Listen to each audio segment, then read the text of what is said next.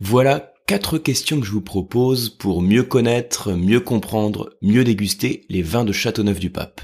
Bienvenue sur le podcast du vin pas à pas. Je suis Yann de l'école de dégustation Le Coam et des masterclass de la dégustation. Et alors ces petites questions, elles sont classiques hein, sur ce podcast. En général, une fois par mois, je vous propose quelques questions. Donc c'est un peu un podcast, on va dire, sous forme de quiz. Et ce sont des questions qui font suite à la masterclass de la dégustation de, du mois ou du mois précédent en général. Donc l'idée, c'est de vous poser quelques questions sur la thématique. Donc là, ça va être sur Châteauneuf du Pape. Ce sont des questions génériques hein, qui portent sur le climat, terroir ou le style de vin. Et puis, alors de chez vous, hein, ça dépend dans quelles circonstances vous écoutez le podcast, vous pouvez mettre le podcast sur pause entre chaque question pour essayer de répondre aux questions. Ce sera, enfin c'est d'autant, plus utile, on va dire, de procéder comme ça si vous avez suivi la masterclass de la dégustation sur Châteauneuf-du-Pape.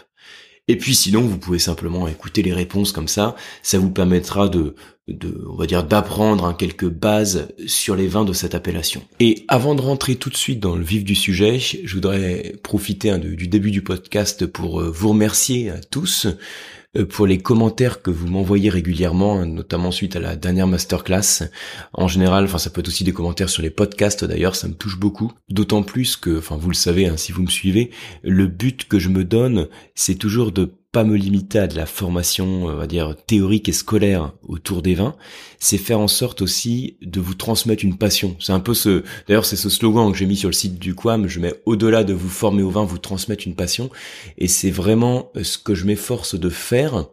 Et pour faire cela, je fais en sorte aussi de, bah, d'échanger déjà avec vous via ces podcasts ou via les mailings le plus spontanément possible. Hein, quand j'enregistre un podcast de ce type, j'ai un fil conducteur et après j'improvise. C'est une manière aussi pour moi de me faire plaisir. Hein, si, j'avais quelque chose de très carré, ça serait peut-être aussi moins agréable de mon côté en tant que formateur. Donc c'est une manière pour moi de me faire plaisir. Ça donne euh, clairement des podcasts qui sont peut-être moins carrés, moins scolaires qu'une formation formelle, mais c'est aussi une manière pour moi de vous, bah déjà de créer plus de contenu parce que c'est un contenu du coup qui est plus rapide à créer pour moi, euh, de vous le transmettre plus facilement et plus rapidement et sur un ton qui soit détendu et plutôt spontané. Voilà, donc merci pour vos retours à tous, et on va rentrer tout de suite, tout de suite dans le vif du sujet. Alors, ce que je vais faire, alors j'avais listé suite à la masterclass sur Châteauneuf-du-Pape, j'avais listé quelques questions. Hein, vous le savez, ce sont des questions que je fais dans la, dans la foulée de la masterclass, et puis je les reprends avec vous pour y répondre ce sont des questions ouvertes hein, dans le sens où c'est pas des, des QCM, hein, c'est pas des questions à choix multiples, donc c'est des questions ouvertes euh, qui permettent aussi d'ouvrir un peu la discussion sur des points spécifiques euh, au thème du cours. Alors, je reprends la première question que j'avais mise. Situer Châteauneuf du Pape sur la carte et donner quelques explications sur le climat attendu. Alors c'est un petit peu bizarre que j'avais mis sur la carte quand on est sur un podcast audio c'est pas grave, on va y répondre quand même. On va le situer, on va le localiser ensemble. Hein. On va imaginer qu'on a une carte de, France devant les yeux. Alors, à la base, hein, si j'ai mis cette question, c'était plutôt, je pense, pour localiser Châteauneuf-du-Pape au sein de la vallée du Rhône. Alors, qu'est-ce qu'il faut retenir en termes de localisation géographique en deux, trois mots? Donc, la vallée du Rhône, vous pouvez la diviser en deux grandes parties. Hein, quand on parle de la vallée du Rhône viticole, vous avez deux parties. Vous avez le nord et le sud. Le Nord, il est beaucoup plus petit en termes de production, en termes de volume de production, mais vous y trouvez quand même quelques grandes appellations, enfin grandes appellations en termes de prestige, hein, comme Côte-Rôtie, Condrieu. Vous avez également, alors un petit peu moins prestigieux, mais qui donnent néanmoins de très bons vins, hein, les Saint-Joseph, euh, Gros-Hermitage, Cornas. Dans la partie prestigieuse, il y a Hermitage également. Et puis euh, dans les Blancs Saint-Péret, par exemple. Donc ça, ça fait partie de la vallée du Rhône septentrionale. Et puis en dessous, vous avez la vaste vallée du Rhône méridionale, dans laquelle on trouve en particulier la majorité des, de l'appellation Côte du Rhône, l'appellation Côte du Rhône générique. On peut aussi avoir Côte du Rhône village, et puis on a un certain nombre de crues ensuite au sein de la vallée du Rhône. Et parmi ces crues, vous avez donc Châteauneuf-du-Pape. Châteauneuf-du-Pape, c'est donc le nom hein, de la commune.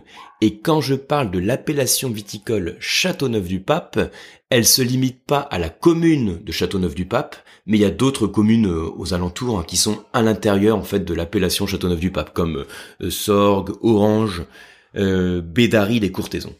Donc il y a un petit peu plus de 3000 hectares. Et puis, donc, de par la localisation qu'on a, on imagine qu'on va avoir un climat méditerranéen. Du coup, je réponds comme ça à la, question quel est le climat attendu par rapport à la localisation? Pour faire simple, hein, quand vous prenez la carte de France, tout ce qui est à partir de la vallée du Rhône méridionale et ensuite euh, bah, vers le sud, hein, euh, tout ça c'est dans la zone méditerranéenne en termes de climat. Donc en termes de région viticole, ça comprend le Languedoc-Roussillon, la Provence et la vallée du Rhône méridionale. Donc climat méditerranéen, qu'est-ce que ça veut dire? Bah il fait beau, il y a du soleil, les étés sont plutôt secs. Euh, pour vous donner un ordre d'idée, un ordre de grandeur sur la pluie, l'ensoleillement qu'on a dans cette zone, en général on est autour de 2500, 2800 heures de soleil par an. À Châteauneuf-du-Pape en particulier, c'est autour de 2800 et puis on a entre 600 et 700 mm de pluie par an. Ça, c'est pour les généralités sur le climat. Alors après, on peut aller un petit peu plus loin, dire quels sont euh, les facteurs aussi qui peuvent jouer sur le climat. Euh, alors en particulier sur la vallée du Rhône méridionale et donc sur Châteauneuf-du-Pape, on peut parler de, euh, de l'influence du Mistral. Hein, ça fait partie comme des influences type. Donc le Mistral, c'est bah, du vent, comme vous le savez, il souffle du nord, il est froid, il est froid, il souffle fort, il est sec, il est violent. Et puis comme on a finalement une zone de relief qui est pas tellement marquée sur la zone d'appellation, hein, on va on va pas beaucoup plus haut que 100 mètres, hein, 100, 130 mètres, bah, ça permet au Mistral de bien souffler. Parce qu'à partir du moment où vous avez du relief, ça fait des barrières naturelles au vent. Donc là, le Mistral, il souffle comme il faut. Donc vous, en tant que dégustateur, l'idée c'est, quand on décrit un climat, c'est d'essayer de voir quelle peut être l'implication sur le vin ou sur le bah, sur le vignoble en tout cas. Donc là pour le coup, si on parle du Mistral qui est froid, euh, qui est sec, euh, qui est violent, euh, bah, s'il est froid, quelle va être l'implication sur la vigne d'après vous? Donc l'implication sur la vigne, si, si ça rafraîchit, ça va avoir pour effet de ralentir la maturité de la vigne ralentir la maturité de la vigne, ça permet aussi de préserver une certaine fraîcheur dans la baie, préserver une certaine fraîcheur donc dans les vins. D'autre part, c'est un vent qui souffle fort. Parfois vous avez 80, 100, 110 km heure, hein, donc ça souffle comme il faut. Et du coup, quand il souffle, il pousse les nuages.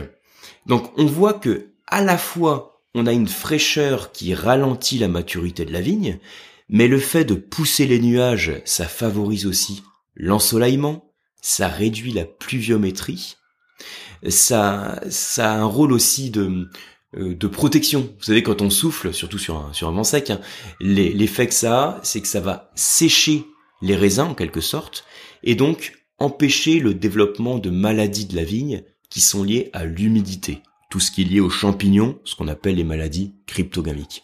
Donc c'est toujours plusieurs facteurs qui sont apportés par le vent, à la fois de la fraîcheur, mais également de l'ensoleillement, et puis un rôle de, protection également. Hein, voilà quelques axes autour du Mistral. Donc voilà, on a dit pas mal de trucs sur le climat. Qu'est-ce qu'on peut dire d'autre euh, Peut-être encore un petit truc sur le climat. Euh, là, c'est plus une notion, on va dire, de microclimat au niveau de la vigne. Euh, vous savez qu'il y a certains terroirs à Châteauneuf-du-Pape, donc j'ai beaucoup parlé des terroirs de Châteauneuf-du-Pape dans la masterclass. Il y a certains terroirs qui sont caractérisés par la présence de gros cailloux au niveau du sol, de gros cailloux qu'on appelle les galets roulés. Et c'est toujours le même principe quand vous avez des gros cailloux. Quelle va être l'influence sur le climat?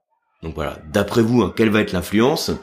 Donc si vous êtes de chez vous, que vous voulez réfléchir un peu, vous mettez sur pause, et puis il y a quelques, quelques notions hein, qui devraient vous venir en tête. Un gros caillou, quand le soleil se chauffe dessus, eh ben il monte assez lentement en température, et puis ensuite il devient chaud, et quand la température redescend, il continue à diffuser cette chaleur. Donc il a une certaine inertie thermique qui permet de favoriser la maturité de la vigne. Donc ça permet, vous voyez qu'on a un climat, que ce soit l'ensoleillement, euh, les galets aussi, hein, tout ça, ça favorise des belles maturités, donc de l'alcool, de la rondeur, des maturités en termes d'arôme, de tanin. Donc voilà pour les quelques éléments autour du climat. Alors je continue pour la question suivante. Alors au passage, j'espère que la qualité sonore du podcast elle est pas trop pourrie parce que j'ai il y a pas mal de bruit ambiant. J'enregistre le podcast où je suis pas très loin d'une école et euh, visiblement bah ça va être euh, l'heure de l'heure de la pause. Donc il y a pas mal de bruit ambiant. Bon, j'espère que sur le podcast ça s'entend pas trop en tout cas. Alors la question suivante, d'où proviennent les fameux galets roulés des terroirs de Châteauneuf-du-Pape? justement, donc j'en ai déjà parlé un petit peu tout à l'heure, enfin à l'instant. Euh, les galets roulés, donc c'est l'occasion de parler des terroirs, de la formation des terroirs. Donc je vais pas vous refaire tout un topo hein, sur la formation des terroirs de Châteauneuf-du-Pape, mais ici simplement vous donner quelques grands axes. Alors à chaque fois qu'on parle de la formation des terroirs d'un vignoble, on fait référence à des événements euh, géologiques, qui se sont passés au cours des ères primaires, secondaires, tertiaires ou quaternaires. Et à chaque fois, on met en avant un élément clé. En tout cas, moi, c'est ce que je fais en sorte de faire, hein, quitte à, euh, à généraliser un petit peu. Mais en général, je mets en avant quelques éléments clés qui permettent de comprendre pourquoi on a tel ou tel type de terroir. À Châteauneuf-du-Pape, il y a plusieurs types de terroirs et il y a quelques événements clés géologiques, enfin quelques événements géologiques clés, on va dire comme ça plutôt, euh, qui explique le, type de terroir. Alors, sans, sans rentrer trop dans les détails, euh, on va dire le premier, le premier élément, c'est au cours de l'ère secondaire, quand vous aviez donc une mer intérieure, il y a eu plusieurs transgressions marines, donc il y a eu des mers intérieures qui recouvraient une partie de la France. Et puis donc ces mers intérieures font qu'il y a des organismes vivants qui sont dans l'eau, et les organismes vivants, au bout d'un moment, ils meurent, et puis ils se déposent euh, au fond de la mer intérieure. En se déposant, ils sédimentent et ils créent les roches sédimentaires. Bon, je vous l'explique un petit peu en 15 secondes de manière euh, bien simplifiée, mais c'est pas grave, hein, l'idée là. Donc c'est-à-dire qu'on a un socle en calcaire qui date du secondaire, hein, du Crétacé en particulier, qu'on va retrouver dans certaines zones de Châteauneuf-du-Pape. Et puis après, donc vous avez eu au cours de l'ère tertiaire, donc c'est la, on va dire l'ère tertiaire, c'est un peu l'ère de, des, des grandes orogénèses, donc des grandes formations de montagnes. Donc on va parler de soulèvement alpin, soulèvement des Pyrénées. Et puis à Châteauneuf-du-Pape en particulier, on va avoir une nouvelle incursion marine qui va déposer euh, encore les, coquillages, également ce qu'on appelle les molasses, des éléments de l'érosion. Et ensuite, pour comprendre le pourquoi des galets roulés, parce que c'était la question initiale, pour comprendre le pourquoi des galets roulés, l'idée clé à avoir en tête, c'est que vous allez avoir des oscillations du niveau du Rhône. Il va monter, il va redescendre, il va monter, il va descendre, et ce, ces oscillations du niveau du Rhône, ils sont dus à l'ouverture et à la fermeture du détroit de Gibraltar. Il y a 6 millions d'années, il y a le détroit de Gibraltar qui se ferme, bah du coup le niveau du Rhône, il descend, ça creuse le, canyon. Et puis après, un million d'années après, le verrou Gibraltar, il s'ouvre. Donc il y a l'eau qui revient et du coup, ça remonte. Le niveau du Rhône remonte. Et en fait, ces mouvements d'eau qu'on a, ça va permettre d'arracher, c'est un phénomène d'érosion, hein, ça va arracher des bouts de cailloux aux différents reliefs, hein, des, fragments quoi. Et puis, le mouvement de l'eau fait que ces cailloux vont rouler et ça va les polir. C'est un petit peu comme si vous trouviez un galet hein, sur la plage. Il est parfaitement poli. Et pour montrer aussi cette idée, je donne parfois l'analogie avec le, bout de verre. Si vous trouvez un bout de verre en bord de plage, quand il est poli par l'eau, eh ben ça crée une surface en fait qui est parfaitement lisse. Hein, ça fait en quelque sorte un, joli petit caillou vert avec lequel les enfants aiment bien jouer en général. Bon, alors voilà l'idée à avoir en tête. Donc c'est que c'est ces mouvements d'oscillation euh, du niveau du Rhône qui vont permettre d'arracher des bouts de cailloux et les polir. Donc c'est l'origine des, des galets roulés qui vont avoir un rôle en termes de microclimat dont on a parlé tout à l'heure. Ensuite, question suivante. Quels sont les trois ou quatre cépages clés de Châteauneuf-du-Pape? Alors, j'avais demandé trois ou quatre cépages. Bon, c'est pour euh, L'idée de, demander juste quelques cépages, c'est pour euh, pas faire un podcast exhaustif où on va refaire tout un cours sur les différents cépages. Hein. L'idée à avoir en tête, c'est qu'il y a beaucoup de cépages à Châteauneuf-du-Pape, et euh, mais néanmoins, il y a quelques cépages clés. Et le cépage à retenir, donc comme on est en majorité sur des vins rouges, hein, je vais insister sur les cépages rouges, le grand cépage rouge à retenir, c'est le grenache. C'est lui qui est majoritaire dans les assemblages, en général, hein, pas toujours, mais c'est lui qui est majoritaire. Le grenache qui apporte de la rondeur, de l'alcool, du gras. Et puis, on va l'associer avec d'autres cépages, notamment un cépage qui va lui apporter la structure tannique, donc en l'occurrence le mourvèdre, le cépage syrah euh, qui va lui apporter euh, bah, le côté aromatique et la fraîcheur, et le cinceau qui va apporter un, qui va être là on va dire pour assouplir le vin, lui apporter un petit peu d'élégance. Voilà, donc ça, ça reste indicatif par rapport au cépage, c'est-à-dire que vous, si vous dégustez de chez vous un, vin de Châteauneuf du Pape et que vous vous demandez quel cépage ou quelle est la proportion de cépage que vous avez dans ce vin, le réflexe que vous avez, que vous avez peut-être, c'est de regarder sur l'étiquette, de regarder la contre-étiquette si vous avez l'information. Et en général, manque de bol, on n'a pas l'information parce que c'est aucunement une mention obligatoire. Donc euh, en général, c'est c'est pas précisé. Hein. Alors après, je dis toujours, hein, vous pouvez le retrouver relativement facilement. Euh, et d'ailleurs, c'est un réflexe qu'il faudra avoir quand vous dégustez le vin. Vous mettez le nom du domaine euh, sur Google, hein, vous tapez le nom du domaine et vous mettez cépage à côté. Et ou alors vous mettez le nom du domaine et vous mettez fiche technique plutôt. C'est encore mieux. Vous mettez fiche technique et en général, vous allez arriver sur le site du vigneron et vous allez retrouver la fiche technique du vin, ce qu'on appelle la fiche technique. C'est la petite fiche euh, qu'établit le vigneron, dans laquelle vous avez quelques informations sur la viticulture, sur le travail du vin, euh, peut-être sur sa durée d'élevage, est-ce qu'il est passé en cuve, en fût, la proportion des cépages. Donc c'est un, un bon outil pour mieux connaître le vin déjà avant de le déguster. Dernière question. Un vigneron de Châteauneuf-du-Pape vous propose sa cuvée classique et sa cuvée grand vin. Quelle différence peut-on attendre dans l'élaboration et le style du vin? Alors vous imaginez, hein, vous êtes par exemple au domaine ou euh, dans un salon des vins, et puis vous allez voir le vigneron de Châteauneuf-du-Pape. Vous dégustez. Alors là, on va faire l'application pour le vin rouge, hein, puisque la majorité des vins de Châteauneuf, Châteauneuf-du-Pape sont rouges. Euh, alors, quand il vous propose deux cuvées différentes, une cuvée classique et une cuvée grand vin, la différence qu'on peut attendre déjà dans l'élaboration. Je redis bien la question en même temps j'y réponds. Donc la différence déjà dans l'élaboration, on peut s'attendre éventuellement euh, sur la cuvée grand vin à avoir euh, on imagine hein, que sur les deux vins, sur les deux cuvées, je vais avoir euh, pas mal de grenache, hein, pour faire simple. Peut-être que sur la cuvée grand vin, je vais avoir un petit peu plus de syrah ou de mourvèdre aussi, puisque le mourvèdre va apporter la structure tannique qui confère aussi un certain potentiel de garde. Hein. Les tanins, ce sont des antioxydants qui permettent au vin de tenir au cours du temps. Et la syrah peut être là pour apporter de la fraîcheur et une certaine complexité en termes d'arôme. Donc peut-être que ça peut être déjà une différence qu'on peut avoir déjà sur le sur l'encépagement. Alors, autre différence qu'on peut avoir, c'est que on peut avoir la cuvée classique qui va être élevée en cuvinox, c'est-à-dire qu'avant de le mettre en bouteille, le vigneron, il le met en cuvinox. Et la cuvée grand vin, qui va être élevée dans du bois. Alors, élevé dans du bois, ça peut être élevé en foudre, ou bien élevé en, fût, en barrique. Ou bien un mix des deux d'ailleurs. Hein, on peut avoir un mix des deux. Alors, j'avais parlé dans un masterclass les différences hein, sur les contenants, parce que quand vous avez l'appellation Châteauneuf du Pape, il n'y a aucune obligation pour utiliser tel ou tel contenant euh, dans l'élevage. Hein.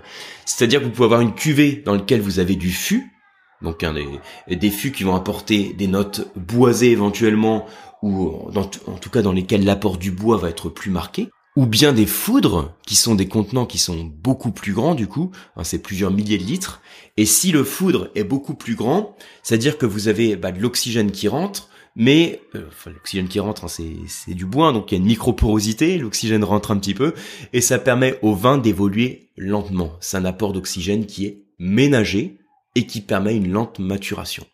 Au passage, dans le dernier podcast sur les méthodes d'élevage, j'avais parlé un des, des, apports des différents, des différents contenants. Donc n'hésitez pas à le réécouter si vous voulez avoir un petit peu toutes ces informations-là.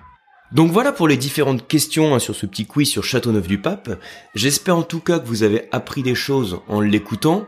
Et puis si vous aviez suivi la masterclass de la dégustation, que ça vous a permis de, réviser. Hein, c'est toujours important de réviser euh, euh, quelques semaines après ou quelques jours ou quelques mois après. Hein, c'est ce qui permet aussi de, de fixer les informations sur la durée. C'est ce qui permet de bien mémoriser. Moi, je vous retrouve sur la prochaine masterclass de la dégustation. Hein. Donc, si vous ne faites pas encore partie des masterclass, vous cherchez sur Google masterclass de la dégustation, ou bien vous mettez euh, masterclass-dégustation.com. La prochaine thématique va porter sur une zone de la Bourgogne, puisqu'on va parler de la côte chalonnaise, donc avec de très beaux vins. Alors, il y a encore quelques coffrets qui sont disponibles aussi sur la masterclass Géorgie. Donc si vous avez envie de vous surprendre en dégustant des vins complètement atypiques, euh, avec des vins élevés en couérie, hein, donc dans les amphores, euh, c'est le moment de rejoindre les masterclass. J'espère également vous retrouver sur le diplôme du COAM. Alors, il y a quelques dates qui ont été ajoutées, notamment sur des sessions du WSET 2 et 3, donc aussi bien à distance qu'en présentiel. Vous avez aussi la possibilité de suivre le WSET sur quelques jours de suite. D'habitude, moi je propose euh, plutôt le WSET en cours du soir sur plusieurs semaines. Mais comme j'ai eu plusieurs demandes, je vous ai proposé aussi ces sessions sur des de manière très concentrée, hein, de manière euh, plutôt intensive. Voilà, donc n'hésitez pas, si ça vous intéresse, à faire un tour sur le site du COAM. Je vous remercie en tout cas beaucoup pour votre attention, pour vos commentaires, et je vous dis à très bientôt.